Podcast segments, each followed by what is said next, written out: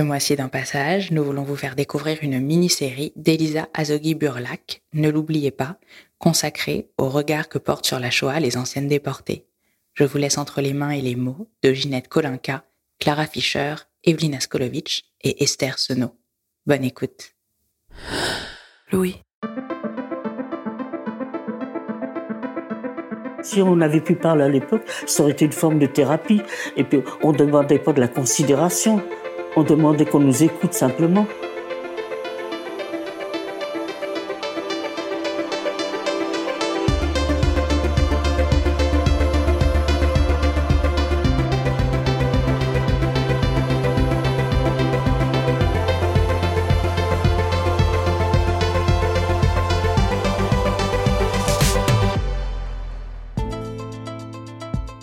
D'une famille juive, émigrée en France depuis la Pologne, Esther Senot se retrouve à 14 ans seule à Paris. La rafle de 1942 lui a enlevé sa famille. Orpheline, elle erre de la zone libre jusqu'au Paris occupé et se retrouve à son tour déportée en septembre 1943. Qu'a-t-elle fait de ce récit-là à son retour? Comment s'est-elle mise à parler et comment a-t-elle œuvré pour la transmission? Elle le raconte à Elisa Azogui-Burlac pour ce dernier épisode de notre mini-série Ne l'oubliez pas. Je suis Charlotte Pulowski. Bienvenue dans Fracas.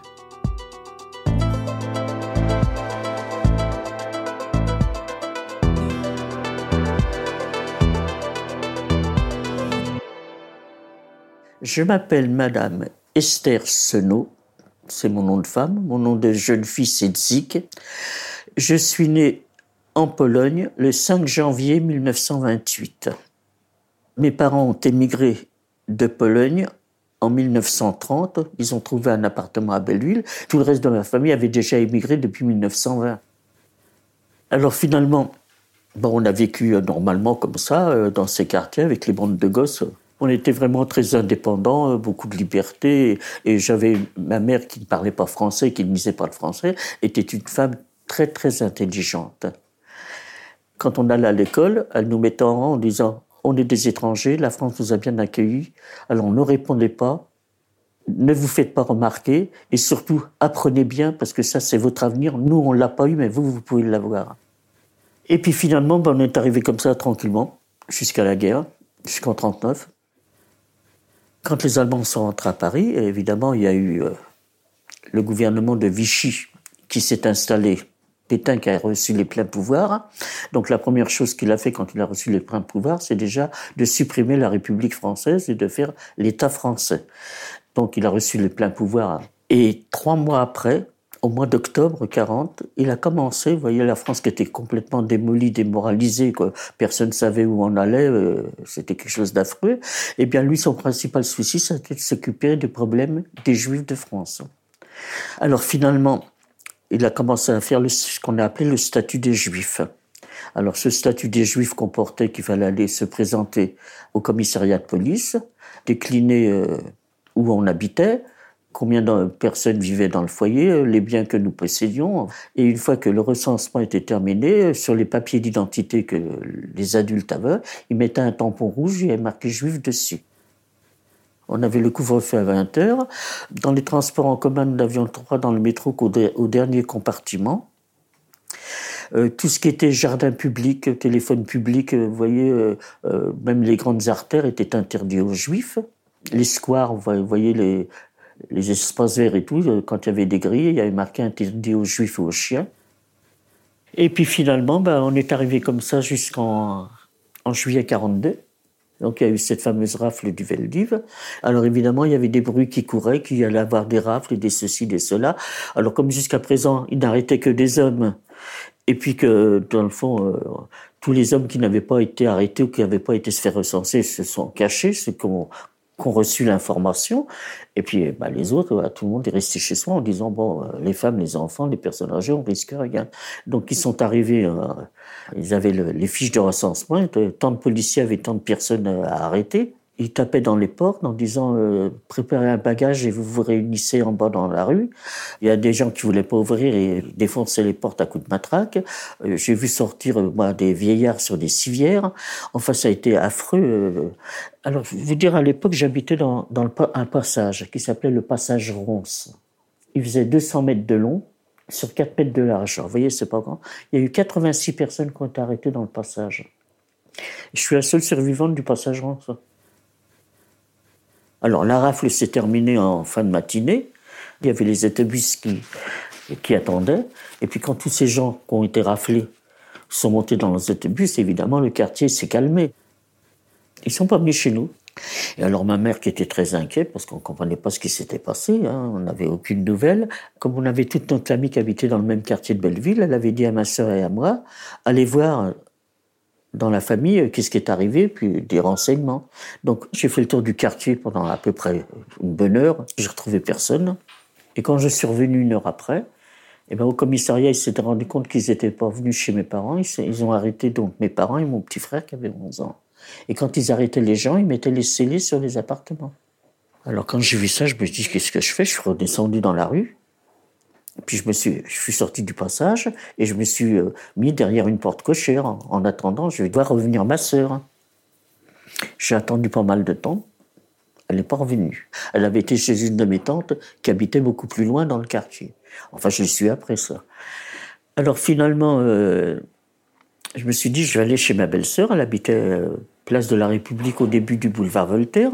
Parce que moi, dans mon idée de petit-fils, je pensais qu'il y avait eu les rafles dans notre quartier. Je pensais pas qu'il y avait eu des rafles dans, dans tous les quartiers populaires de Paris. Hein. Moi, dans mon idée, je me suis dit, bon, bah, ils sont tranquilles. Alors la gardienne me dit, non, non, t'inquiète pas, il euh, euh, y a euh, des membres de la famille de ta belle-sœur qui sont venus les chercher, ils n'ont pas été arrêtés, t'inquiète pas.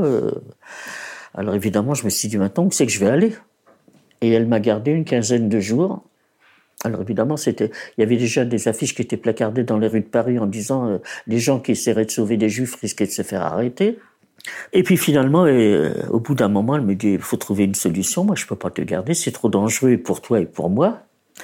Alors euh, elle me dit, il faut trouver une solution. Alors moi je me suis dit, bah tiens, je pourrais peut-être aller rejoindre mon frère qui est à Pau. Puis je suis arrivé à Pau. Et moi, quand je suis arrivé, mon frère m'a dit bah, euh, Qu'est-ce que tu fais là? Bah, Je dis Mais les parents ont été arrêtés, tout le monde été arrêté, je sais pas. Je ne savais pas où aller. Et le lendemain, mon frère a été à la recherche de trouver un hébergement alors il a trouvé dans, dans Pau euh, une chambre de bonne. Vous savez, des contrôles de, gendarmes, il y en avait dans toutes les rues de Pau, hein, puisque c'était sous le régime de Vichy quand même. Hein. Et il faisait que la chasse aux étrangers à l'époque. Hein. Alors finalement, je suis pratiquement jamais sorti de cette chambre de bonne pendant trois mois. Bah, c'est-à-dire que j'y suis resté jusqu'au mois de novembre 42. Et à cette époque-là, les Alliés avaient débarqué en Afrique du Nord. Donc les Allemands en représailles ont occupé toute la France. Donc mon frère m'a dit, il m'a donné tout l'argent qu'il avait disponible et puis il m'a dit, essaie de trouver une famille, euh, une ferme où tu pourrais travailler, essaie de te cacher. Alors finalement, je me suis dit, je vais remonter à Paris, puis je me suis dit, à Paris, j'y suis pratiquement né, je trouverais peut-être une solution plus intéressante qu'à Pau où j'étais jamais pas sorti. Alors finalement, j'ai repris le train et je suis remonté à Paris. Je suis remonté à Paris, je suis retourné dans le quartier. Évidemment, euh, il y avait toujours les scellés. J'ai refait le tour du quartier en disant qu'il y a peut-être quelqu'un qui est revenu. Trouvé personne. Je suis donc retourné chez la gardienne. Alors finalement, euh, elle a trouvé une solution. Donc c'était la rue Vauclin. C'était une ancienne école rabbinique qui avait été transformée euh, en, en, orphelinat pour les enfants français dont les parents qui étaient étrangers avaient été arrêtés et les enfants avaient été placés par la, par la préfecture de police dans ces orphelinats. J'ai vu le directeur à l'époque qui était là, je, je lui explique ma situation, il m'a dit, bon, il n'y a pas de problème. Le seul problème qu'il y a, c'est que comme tous les enfants qui sont là sont français, ils sont placés par la préfecture de police, de temps en temps, ils viennent faire un contrôle, la nuit, pour voir si les enfants sont là. Parce qu'à l'époque, la population, une partie de la population française a commencé à comprendre le problème des enfants qu'on arrêtait, des femmes. Donc il y en a beaucoup des organisations qui clandestinement essayaient de, faire évacuer les enfants parce que ils s'étaient rendus compte que c'était des pièges. Hein. Quand ils avaient besoin de compléter les transports, ils allaient dans les orphelinats. Donc quand je suis arrivé, il m'a dit oui, dans la journée il n'y a pas de problème, mais le soir il va falloir trouver des hébergements. Tu peux pas rester là. Alors tous les soirs c'était l'angoisse de savoir où on allait dormir. Hein. Ça a vraiment été la galère. Hein. J'ai dû rester rue, rue Vauclin pendant à peu près 3-4 mois, pas plus. Et puis finalement, été envoyé dans un autre orphelinat qui se trouvait euh, rue Paul Albert, à côté, au pied du Sacré-Cœur, hein, dans le 18e arrondissement. Alors là, évidemment, je venais d'avoir 15 ans. Et puis, euh, au bout de quelques mois, le directeur me dit bah, Tiens, puisque toi, tu es bien débrouillarde, j'ai commandé quelque chose au bazar de l'hôtel de ville. Il me dit euh, Je te donne le ticket, est-ce que tu, vas le chercher? Je sors et j'arrive donc euh, à la sortie du métro hôtel de ville. Et là, contrôle de police. Mais c'était pas une rafle. Ils m'ont dit bah, vos papiers d'identité. Dit écoutez, j'ai 15 ans, c'est pas obligatoire, j'en ai pas. Ah bon? Alors, comment tu t'appelles? Je n'ai pas voulu dire mon nom parce que j'avais un nom consonance étrangère. Alors il a commencé à me secouer, il me dit tu vas quand même finir par me dire comment tu t'appelles. Oh, j'ai fait comme si je comprenais pas, j'ai pas répondu. Où c'est que tu habites Et j'allais pas leur dire que j'habitais dans un orphelinat. Donc j'ai fait j'ai fait l'idiote. Je me suis retrouvé donc au commissariat et au bout de quelques temps, parce que j'ai quand même reçu quelques claques, hein, avant qu'ils réussissent à me faire parler. Puis j'ai fini par leur donner mon nom. Hein. Alors finalement, comme ils avaient les fiches du recensement et que je devais être figuré pour être arrêté avec mes parents, alors ils m'ont gardé au commissariat. Alors ça fait que le soir, il y a un quart de police qui est arrivé. Et là, on nous a emmenés à Drancy. Pour moi, ça a presque été un soulagement en disant j'ai fini de traîner la galère, je vais retrouver mes parents. Jusqu'à à présent, on vivait dans l'angoisse en disant pourvu qu'on se fasse pas arrêter. Ben, une fois que c'était fait, j'ai dit tant pis, je vais retrouver mes parents. Je me suis retrouvé à Drancy fin juillet 43. J'y suis resté un mois. Alors évidemment, quand on est arrivé, il y avait la baraque de fouille des gendarmes qui gardaient le camp de Drancy. Alors évidemment, se déshabiller, on n'avait pas l'habitude à l'époque. Hein. Alors là, ça a été déjà le premier traumatisme. Vous savez, on était assez pudique à l'époque. on nous expliquait qu'il y avait des transports. Toutes les semaines, il y avait des transports qui partaient pour aller travailler en Allemagne. Tous les gamins, quand on disait euh, on part en Pologne ou en Allemagne, oh oui, on va à Pichipoy. Vous savez, destination inconnue. Alors finalement, on a été désigné pour, partir le 2 septembre 43. Et alors là, tous les transports qui quittaient qui quittaient la France, devaient être d'un minimum de 1000 personnes. Il y avait quantité de gens qui étaient pendant des mois à Drancy qu'on ne pouvait pas, ne pouvait pas déporter. Beaucoup de femmes de prisonniers de guerre avec leurs enfants qui ne pouvaient pas déporter à l'époque. Il y avait beaucoup aussi de personnes étrangères, mais d'origine turque ou des choses comme ça, qui étaient alliées avec les Allemands et leur pays d'origine n'avait pas donné l'ordre de les déporter. Donc, ils n'avaient pas toujours les 1000 personnes disponibles. Donc, ils ont été dans la maternité qui dépendait de la Fondation Rothschild, où ils ont arrêté des femmes qui venaient d'accoucher. Et à côté, il y avait la maison de retraite où ils ont sorti des vieillards pour compléter les 1000 personnes. Et là, donc, on est parti euh, en direction de la gare de Bebigny, où là, il y avait un train avec euh, centaines de wagons à bestiaux. Alors, j'étais donc avec euh, mon amie Marie, puisqu'elle faisait partie du même transport. Elle était à côté de moi. Je lui ai dit, oh, ça doit pas être pour nous, ça. Bah oui, c'était pour nous. Alors finalement, ben, on nous a précipités dans ce wagon à 70-80 par personne, complètement entassés les unes sur les autres. On nous a donné un seau pour boire et puis un tonneau pour les besoins hygiéniques. Et les portes se sont fermées, puis le train est parti. Alors, vous dire, on a voyagé trois jours comme ça. Le premier jour, ça a été affreux parce que tous ces personnes âgées qui étaient comprimées, qui tombaient, alors, il fallait encore se serrer davantage pour, leur permettre de s'asseoir. déjà la première nuit, il y a eu pas mal de décès, les bébés qui hurlaient. Ça a été quelque chose d'infernal. La deuxième nuit, ça a été encore pire, parce qu'il n'y avait plus d'eau. Le tonneau avec les excréments s'était renversé. Enfin, avec un peu d'imagination, pour vous rendre compte comment on a terminé ce voyage. Le train s'est arrêté, et là, ils ont ouvert les portes, et c'est là que j'ai vu les premiers Allemands avec les chiens et les capots avec leur, leur, truc rayé là, qui à coup de matraque ont fait descendre tout le monde. À vous dire, euh, vous savez, euh, un wagon imbécile, il n'y a pas de marche-pied. Les trois quarts, on voulait respirer, alors vous savez, tout le monde se précipitait. Ça a été une pagaille terrible sur ce quai. Et puis ça a été vite réglé à coup de matraque pour faire descendre tout le monde. Il y avait pas mal de personnes qui étaient mortes pendant ce voyage. Et on nous a alignés sur le quai. Ensuite, il y a un Allemand qui est arrivé avec un haut-parleur, qui parlait très bien français, qui, a dit euh, les femmes, les enfants, les personnes âgées. Il y avait quelques camions qui attendaient avec une croix rouge, vous voyez, comme des camions sanitaires, en disant le camp est à quelques kilomètres. Euh, si vous êtes fatigué, vous, euh, vous pouvez monter dans les camions, ça vous faciliterait l'arrivée au camp.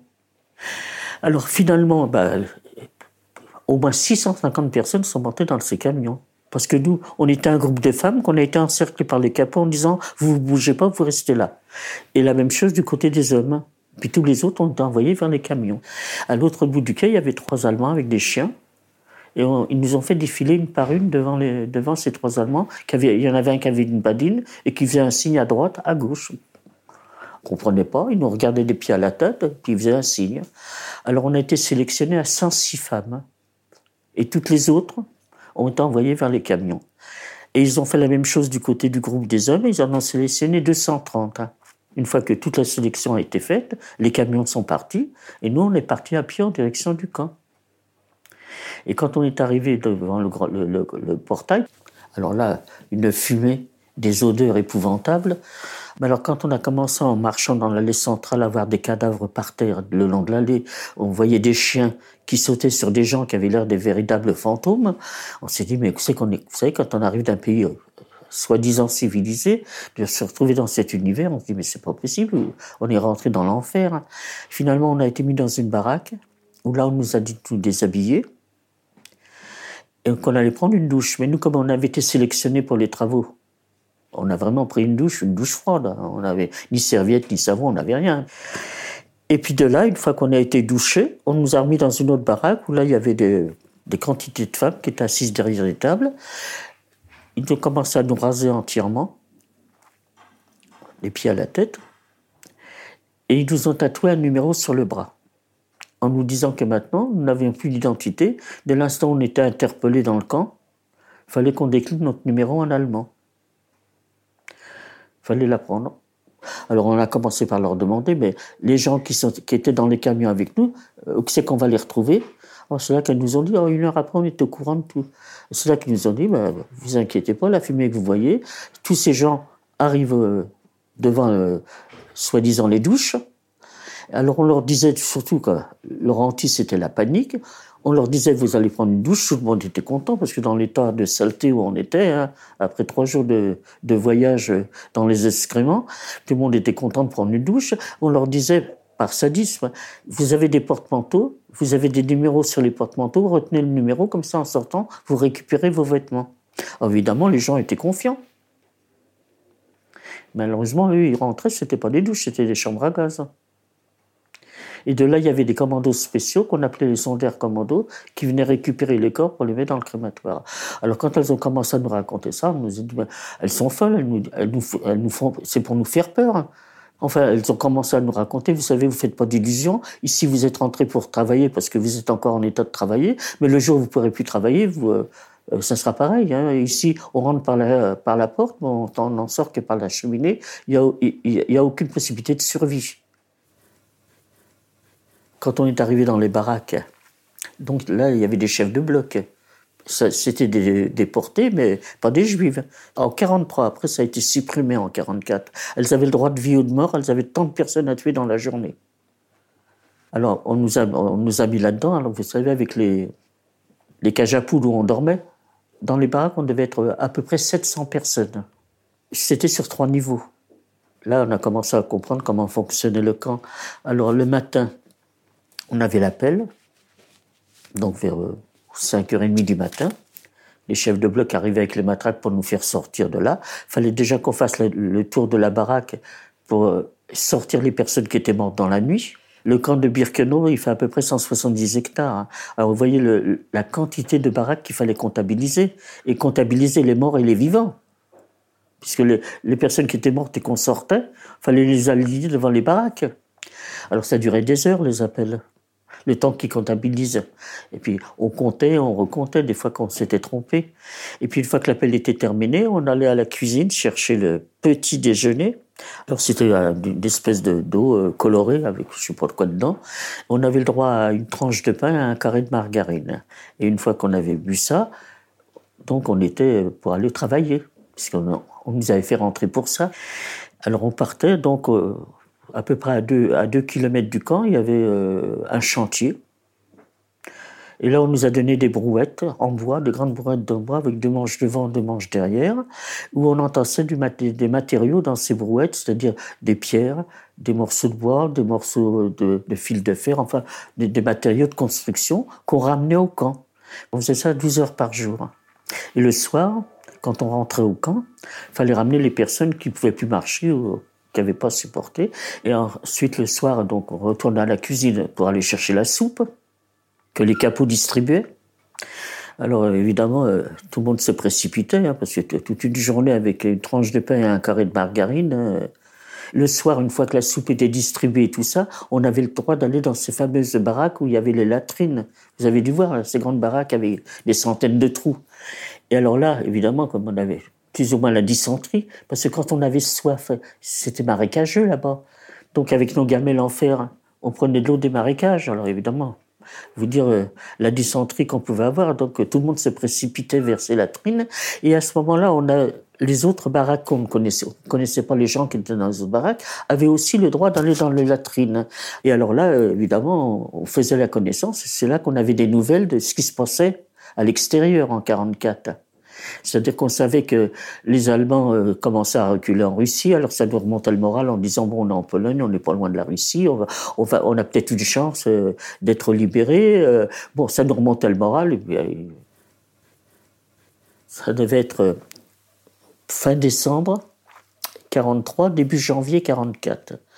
Et là, un soir, dans ces fameuses latrines, ben, j'ai vu arriver ma sœur. Hein. Mais c'est elle qui m'a reconnu. Hein.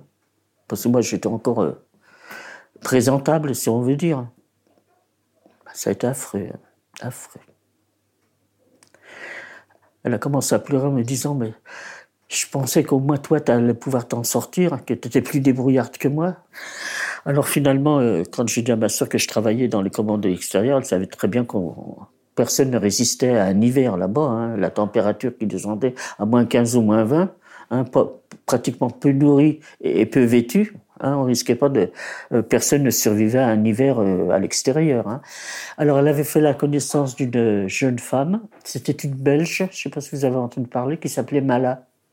Alors, à l'époque, j'avais dit à ma sœur, oui, mais si tu parles à Mala pour moi, il y a Marie aussi, hein, parce que ne euh, on voulait pas se quitter. Hein.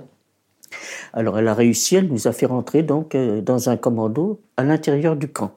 Alors, ma sœur travaillait dans une baraque où ils faisaient de la couture, et nous, on faisait du tissage, ce qu'on appelait la Weber'a. Et puis finalement, malheureusement, euh, arrivé en avril 44, donc c'était déjà le printemps, il faisait beau, et ils nous ont fait quitter la Weber'a pour retravailler dehors, pour démonter ces fameuses lignes de chemin de fer, pour les amener jusque devant les crématoires, pour les transports des Hongroises qui arrivaient. Alors pendant des mois, on a fait ce travail de, ramener ces lignes de chemin de fer. Voyez, et puis après, on est retourné dans le camp travailler à la Weber'a, mais en attendant, euh, alors bon, il faisait beau, c'était déjà quelque chose. Et puis finalement, arrivé à cette hypoxie, ma, soeur a, complètement décliné et elle a commencé à cracher le sang. Elle avait été mordue par un chien, elle était complètement infectée et elle a fini donc, euh, ils l'ont envoyé ce qu'on appelait le revire, l'infirmerie. Et un matin, quand euh, j'ai voulu aller voir ma sœur et puis qu'on m'a dit non, elle est à l'infirmerie revire, été au revire la voir. Donc je lui dis Fanny, faut faut sortir de là. Elle me dit non, j'en ai marre, j'en peux plus, j'en peux plus, euh, je sais comment que ça va se terminer, laisse-moi tranquille. Ce que je regrette, c'est de pas d'être monté dans les camions tout de suite. Au moins, les gens qui montaient dans les camions, ils savaient pas où ils allaient. Tandis que ceux qui étaient dans le camp, ils savaient très bien comment ils finiraient. Alors à ce moment-là, elle là qu'elle m'a pris dans ses bras, puis elle m'a dit, écoute, si tu as une chance de survivre, si tu as une chance de rentrer, elle dit fais ton possible pour que tu puisses raconter ce qui nous est arrivé, qu'on ne soit pas les oubliés de l'histoire.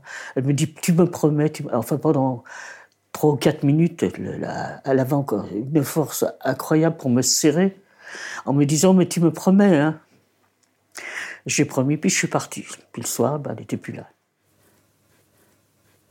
On s'adapte. Moi, je sais que quand je suis arrivé, que j'ai vu comment que ça fonctionnait, j'avais un blanc dans la tête. Vous savez, un vide en disant, je peux pas mourir à 15 ans, il faut que je revienne. Une idée fixe. Et pour vous expliquer euh, la survie dans les camps, il faut avoir une forme d'indifférence et pas voir ce qui se passe autour de soi. Se replier sur moi-même en disant, je veux vivre, c'est du jour au lendemain, j'ai vécu, j'ai passé la nuit, on verra demain. C'était une survie de jour en jour. Et alors, euh, je me, disais, moi, ça peut pas m'arriver à moi, c'est pas possible. Bah, une idée fixe. Hein Et alors là, quand on est arrivé au 17 janvier, il y a eu un grand branle-bas dans le camp. Euh, les capots, évidemment, avec leur matraque, nous faire sortir en disant on évacue le camp. On évacue le camp, euh, prenez vos affaires, votre couverture et on, euh, faut que tout le monde parte. Alors, il y avait plus de grabataires que de marcheurs. Hein. Alors, évidemment, quand ils ont dit ceux qui ne, pourront pas sortir, le, le, camp va être miné, il n'y a pas de survivants. Alors, évidemment, tout le monde s'est traîné pour sortir.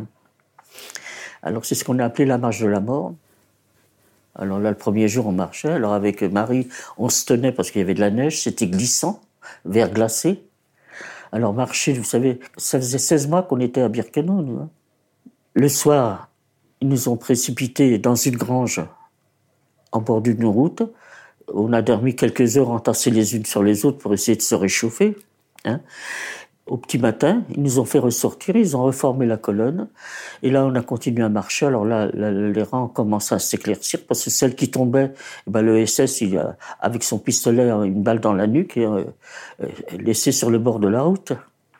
Alors on a marché comme ça pendant jusqu'à Gleiwitz. Je crois qu'il se trouvait entre 80 et 100 km de, de Birkenau. Et puis finalement, quand on est arrivé à Gleiwitz, on est arrivé dans une gare de triage. Et nous, notre transport, on est arrivé à Bergen-Belsen. Au bout de 3-4 jours dans ces wagons, euh, bah, enfin, comme il y avait de la neige, on avait de quoi boire. Alors là, ça a été l'horreur. Parce que les baraques étaient pleines de cadavres, les Allemands n'évacuaient même plus, il y en avait même devant les portes des baraques. Il y avait une épidémie de typhus épouvantable. C'était vraiment un charnier, un charnier à, ciel ouvert. Hein. Alors finalement, ben, on est resté très peu de temps à Bergen-Belsen parce qu'il y avait encore des entreprises allemandes qui venaient chercher de la main-d'œuvre pour y travailler dans les usines d'armement. Enfin, finalement, on est arrivé à destination au camp de Flossenburg, hein, dans le sud de l'Allemagne. Alors là, on nous a mis dans un petit camp à part. On n'a jamais été travaillé parce que toutes les usines étaient pratiquement bombardées. Alors on est resté bloqué dans, le camp de, dans ce camp de Flossenburg sans rien faire. Hein. Et puis un jour, par miracle, on ne sait pas pourquoi, euh, ça devait être vers le, au début d'avril. On nous a fait sortir du camp, on nous a remis dans des wagons à bestiaux. Le train s'est arrêté en Tchécoslovaquie. Et là, les portes se sont ouvertes. Et c'était plus des SS qui nous gardaient, c'était, ils avaient recruté des, des personnes d'un certain âge euh, comme militaire. Il y avait des gens, des Tchèques qui devaient habiter pas loin de, des lits de chemin de fer. Quand ils ont vu ça, ils sont venus euh, vers les, gardes en leur disant est-ce qu'on peut leur porter quelque chose à manger? Parce qu'il y avait des, trains entiers avec les portes ouvertes avec des cadavres hein, sur ces voies de garage. Alors ils sont venus nous porter, je me rappelle, un bol de café au lait. Alors, vous savez, j'en ai encore le goût dans la bouche alors on est resté bloqué deux trois jours donc en Tchécoslovaquie. Donc euh, ils venaient régulièrement nous porter à manger. Ensuite le train est reparti et on est arrivé au camp de Mauthausen en Autriche. Alors finalement on est arrivé au camp de Mauthausen. On nous a mis sur la place d'appel du camp. Et là on nous a dit déshabillez-vous vous allez prendre une douche. Alors là c'était plus des SS qui nous gardaient c'était déjà euh, des soldats euh, de l'armée régulière. Alors on, on s'est regardé on a dit on reste debout ici. Si on doit, on doit mourir, on va mourir debout, mais pas dans une chambre à gaz. Alors ils nous ont dit non, non, c'est pas une chambre à gaz, c'est des vraies douches. Vous êtes couverts de vermine, il y a des épidémies de typhus. Faut absolument que vous alliez prendre une douche. On a dit on veut pas le savoir. Vous savez, euh, je serais incapable de vous dire que si on s'est lavé dans le camp. Alors on s'est dit bah, au point où on en est, euh, il n'y a pas de douche. On est resté debout pendant des heures. On a dit, vous faites de, de nous ce que vous voulez, vous nous fusillez sur place, mais on ne bouge pas. Là, on s'était vraiment donné tout le mot. Hein. Personne n'a bougé. On est resté au garde à vous comme ça pendant des heures. Et à la fin, quand ils ont vu qu'on ne bougeait pas, ils nous ont propulsés en contrebas du camp où il y avait deux baraques et ils nous ont mis là-dedans. On est resté dans ce camp, on avait l'appel tous les matins comme si de rien n'était. Et tous les camps étaient déjà libérés. Hein. Puisque le camp de Mauthausen, ça a été le dernier en Autriche. On avait l'appel jusqu'au 5 mai 1945, le samedi matin, on a eu l'appel comme d'habitude et j'avais dit à Marie, je sors pas. J'en peux plus, laisse-moi tranquille, je sors pas, je tiens plus debout, j'en pouvais plus. J'ai dit à Marie, c'est fini, laisse-moi tranquille, j'en peux plus. Euh. ils trouveront encore le moyen de nous évacuer jusqu'où, jusqu'à quand? Alors Marie, elle m'a fait sortir de force pour aller l'appel du matin. Et puis après, on est rentré dans les baraques, on n'a plus rien fait. Puis comme c'était au mois de mai, il faisait beau, euh, vers euh, midi, on est sorti pour s'asseoir. Vous savez, on avait un petit carré entouré de barbelés, hein, une petite cour. On s'asseyait au soleil. Mauthausen était sur une forteresse en hauteur. On a vu le drapeau blanc sur la forteresse de Mauthausen. On a vu descendre de, tous ces hommes avec leurs pyjamas rayés qui descendaient en courant vers nous. Alors quand ils sont arrivés, ils nous ont dit euh, les Allemands sont partis, mais ils ont dit qu'ils vont revenir et qu'ils vont tuer tout le monde. Ne restez pas dans les baraques, sauvez-vous, allez-vous-en. Il dit nous on s'en va? Euh, si vous voulez vous suivre, vous nous suivez, mais on vous attend pas. Hein. Vous faites ce que vous voulez, mais ne, restez pas dans les baraques. On est sorti du camp. On a trouvé euh, un, petit, un petit sentier, si vous voulez, le long du camp. On a commencé à marcher. On a aperçu en contrebas euh, le Danube. Alors on a longé. Alors j'ai vu un panneau, il y avait marqué Passo et Vienne. Alors j'ai dit à Marie, alors là j'avais des ailes. Hein. Le matin je pouvais plus me lever, mais là, alors j'ai dit à Marie, bah tiens on va continuer dans cette direction, on va se rapprocher de la France. Et puis finalement on a dû faire un kilomètre, pas plus, hein, parce qu'on tenait pas debout. Et on est arrivé dans une clairière où il y avait un bâtiment, c'était un, un ancien couvent qui avait été transformé en hôpital militaire pour les SS qui avaient été blessés au front. Et devant la porte de ce couvent, il y avait des prisonniers de guerre français. Alors quand ils nous ont vu arriver et tomber presque à leurs pieds, ils nous ont ramassés et ils nous ont fait rentrer dans leur baraque qui était dans le fond du jardin. Ils ont essayé de nous nourrir, mais on ne pouvait plus rien avaler, on était presque tous dans le coma. Et finalement, euh, là c'était le 5 mai, et le 8 mai, les Allemands ont capitulé, la guerre était finie. Donc il y a eu une partie d'un régiment qui a occupé cet hôpital, donc des Américains. les Français ont été les trouver en disant on a récupéré quelques femmes, on ne sait pas quoi faire, elles sont en train de mourir. Alors donc la chance qu'on a eue, c'est que dans toutes les armées, il y a des médecins militaires. Donc euh, ils sont venus nous récupérer, ils ont commencé par nous désinfecter parce qu'on était couverts de vermine. On a, ils nous ont fait prendre la douche. Une bonne douche, c'est le cas de le dire. Ensuite, ils nous ont pesé. Et je faisais plus que 32 kilos. Et puis là, évidemment, quand ils ont commencé à, à, nous faire des examens, enfin, à vouloir nous soigner, ben, on avait attrapé le typhus. Et puis, euh, arrivé fin, fin mai, donc euh, trois semaines après, on tenait à peine sur nos jambes. On a été rapatrié par avion euh, en France, donc à Villacoublay. Et là, donc, je me suis retrouvé avec Marie, on s'est retrouvés toutes les deux. On était les deux seules survivantes des 106 femmes. Et puis là, alors évidemment, on nous a emmenés à l'hôtel du Tessia. Et là, c'est l'après qui a commencé. Vous savez, il n'y avait pas de cellule psychologique, il n'y avait personne. Et alors moi, ce qui m'a été le plus pénible de ce retour, c'était l'indifférence. Vous savez, quand vous êtes là au milieu d'une foule, évidemment, ça faisait un an que la France s'était libérée? Au bout d'un an, vous savez, les gens, ils réapprennent à vivre. Hein. Bah, nous, on était là parmi tous ces gens-là, comme si je te le dis, on était devenus transparents. C'était l'indifférence totale quand on est rentré. Après la guerre, il y a le film d'Alain René qui est passé de qui a été interdit. Parce que dans le film d'Alain on voyait les camps en France de Pithiviers avec les gendarmes qui gardaient les camps.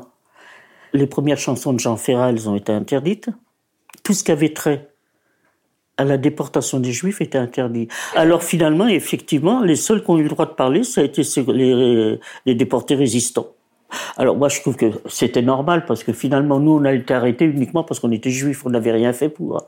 Eux, ils ont pris des risques. Hein. Ils savaient que s'ils étaient arrêtés ou ils étaient fusillés ou ils étaient déportés, bon, ils ont pris des risques, c'était normal. Mais que nous, nous, on était devenus transparents, comme si on n'avait jamais existé, et puis on dérangeait. La seule chose qu'on a eu comme réconfort, c'est que euh, à partir de fin 45, il y a la première association qui s'est créée, euh, la FNDRP, qui a là commencé à fonctionner. Et donc, euh, quand on a eu l'adresse, enfin moi j'y étais, parce que la FNDRP, il y avait et les déportés politiques et les déportés. C'est la seule association qui a accepté les juifs, parce que ça s'est scindé en deux. L'autre partie FND, a formé une autre association uniquement avec des déportés politiques. Toutes les autres associations ont commencé à fonctionner à partir de, de 85, pas avant. À ce moment-là, ils avaient réquisitionné un hôtel, le boulevard Magenta. On avait des bons pour aller à l'hôtel. Ils nous ont donné des, genres de tickets de restaurant, vous savez, à l'époque. Et puis c'était terminé. Alors là, j'ai traîné comme ça. Ils m'ont donné un peu d'argent. Hein. Et puis ils m'ont dit, bah, écoute, cherche du travail. Il bah, fallait aller travailler. Comment voulez-vous avoir des revenus hein? Alors évidemment, euh, moi j'ai quitté l'école en 40, j'avais 12 ans avec mon certificat d'études, et puis dans l'état où j'étais, vous savez, une fois qu'on a traîné dans Paris comme ça, et puis que personne s'occupe de vous, vous savez complètement, je vous dis l'indifférence, hein. l'indifférence totale. Alors finalement, bah, ni psychiquement, ni physiquement, j'étais apte. Quel genre de boulot voulez-vous que je fasse? Alors j'avais trouvé pendant trois mois à travailler dans une laiterie. Je me levais à 5 heures du matin. À l'époque, c'était des gros bidons de lait. Je savais qu'il fallait porter sur le trottoir. Bah, au bout d'un mois ou deux, bah, je tenais pas le coup. Hein. Alors j'ai abandonné. Et puis là, bah, voyant que je trouvais pas de solution, bah, eh ben, j'ai pris, j'allais quand même, on était quand même suivis parce que rue Leroux, il y avait, il y avait un dispensaire. Hein. On était quand même suivis par des médecins. Alors, je, bon, quand j'allais les voir, je passais la visite et je lui dis, j'arrive pas, on n'arrivait pas à dormir. Hein. Alors, il m'avait donné des cachets pour dormir. Ben, j'ai avalé la boîte et puis je me suis retrouvé à l'hôpital. J'avais un but pour revenir. Et puis la promesse que j'avais faite à ma sœur, parce que dans ces circonstances-là, vous savez, ça me travaillait, parce que si on avait pu parler à l'époque, ça aurait été une forme de thérapie. On ne demandait pas de la considération, on demandait qu'on nous écoute simplement. Et puis vous savez, quand on est écorché vif comme ça, j'en voulais, j'en voulais à l'humanité. J'étais devenue agressive, enfin, je suis resté six mois à l'hôpital. Hein. Ben, vous savez, euh, entre les hauts et les bas, vous savez, les drogues, ben, ça vous assomme, et puis de temps en temps, on refait surface, on replonge, enfin bref, euh, peut-être que le traitement qu'ils m'ont fait, ça allait mieux, bon, je suis sorti. Puis là, euh, bon, je suis retourné rue Leroux. Alors évidemment, quand ils m'ont vu, ils étaient un peu étonnés de ce qui m'était arrivé. Alors là, ils m'ont trouvé un studio. Alors au sixième étage, bien sûr, avec l'eau sur le palier. bon, enfin, c'était quand même quelque chose à moi. Et puis, euh, toujours pareil, il m'a dit maintenant, tu vas mieux, c'est de trouver du travail. Toujours pareil. Enfin, je prenais quand même un cachet pour dormir, mais vous savez, le soir, quand on se retrouve tout seul, je m'asseyais dans un coin, j'avais l'impression que je n'étais même pas sorti du camp. Alors, heureusement que j'avais quand même mes occupations, et je traînais le plus longtemps possible le soir avant de rentrer pour pas me retrouver toute seule. Comme je dis toujours, quand on était à Auschwitz, on a l'impression qu'on n'en est jamais sorti. J'ai eu trois enfants, trois fils. Pour moi, j'avais une vie normale. Hein. J'avais mes, j'avais mon mari, j'avais mes enfants.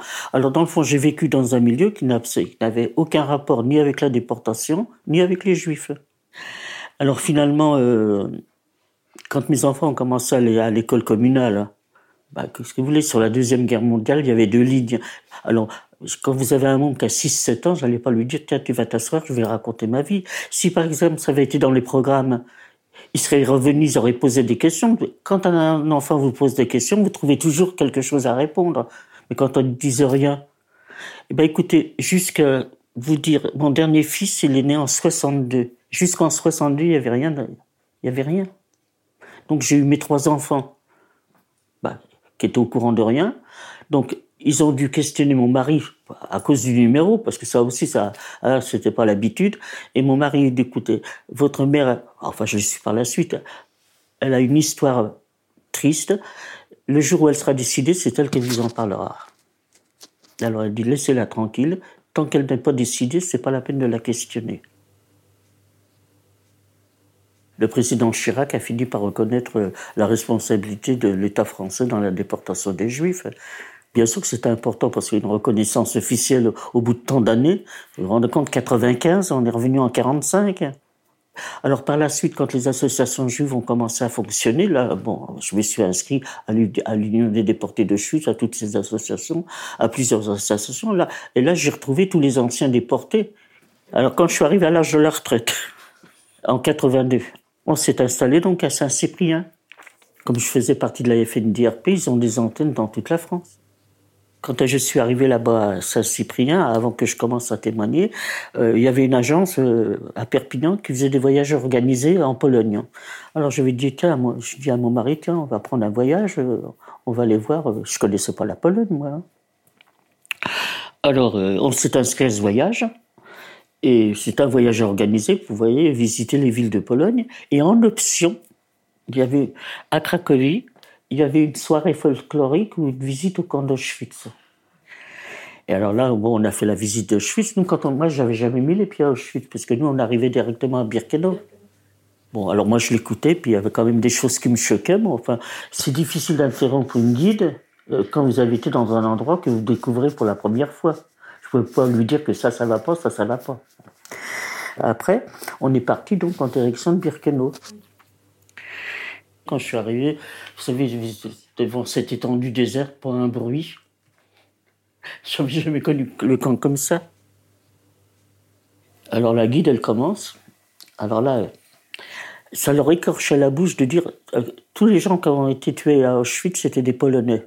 Mais ce qu'elle oubliait de dire, c'était des Juifs, la majorité. Ça, le mot leur écorchait la bouche. Alors de baraque en baraque, elle commençait, puis à la fin, mon mari me tenait la main, il me dit calme-toi, parce que je commençais à bouillir. Et puis finalement, j'ai explosé, je lui ai dit écoutez, madame, ah, je ne vous ai pas interrompu parce qu'il y avait pas mal d'erreurs dans ce que vous avez dit. Je vous ai pas interrompu parce que j'y avais jamais mis les pieds. Mais à Birkenau, moi, j'y suis resté 17 mois. Et vous savez, 17 mois de Birkenau, j'en ai vu des choses. Et ce que vous racontez, ça correspond absolument pas. Alors, je dis, vous allez être gentil, maintenant, vous allez vous taire, vous allez me passer le micro, parce que les gens qui ont pris l'option pour visiter les camps, au moins qu'ils sachent exactement ce qui s'est passé. Et j'ai pris la parole. Alors, quand je suis revenu, et qu'après on a commencé à organiser des voyages, ce qui m'a motivé, parce que là maintenant, toutes les guides qu'il y a, je les connais presque toutes, parce que j'y vais pratiquement tous les ans à, Auschwitz. Les guides maintenant, elles passent par le mémorial, euh, elles sont toutes formidables. Hein. Alors maintenant, bon, elles sont formées. Ça nous motive hein, pour, euh, pour continuer. Quand j'ai commencé à parler, ça a été une forme de thérapie. Hein. Et puis quand on voit les retours qu'on a, euh, c'est extraordinaire. Tiens, je vais vous, montrer quelque chose. Tenez, regardez, j'ai reçu un livre de poèmes. Alors là, ça date de 2014. Alors vous voyez, euh, c'est des élèves de 3e qui ont 14-15 ans. C'est eux qui ont écrit ça Bah oui, vous voyez.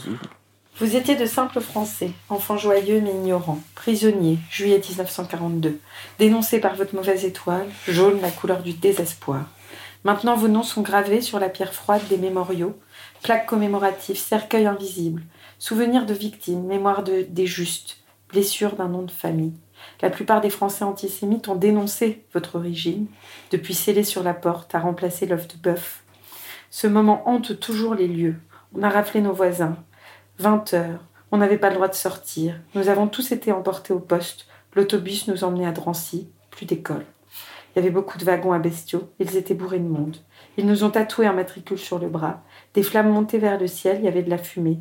Des milliers d'enfants séparés de leurs parents. Des milliers d'enfants déportés dans la masse. Des milliers d'enfants à la peau sur les os. Des milliers d'enfants tirés par le capot. Tant d'enfants réduits en cendres. Vous vous rendez compte pour des gamins de 14 ans? Incroyable. Et alors, vous vous rendez compte? Ouais si on témoigne, c'est pour laisser des traces et que, euh, comme je leur dis, euh, qu'ils prennent le relais. C'est pour ça qu'arrivé à notre âge, on est des pèlerins, hein. on va de ville en ville pour essayer de, convaincre le maximum. Alors, quand on voit les retours qu'on a, vraiment, ça nous, motive hein, pour continuer.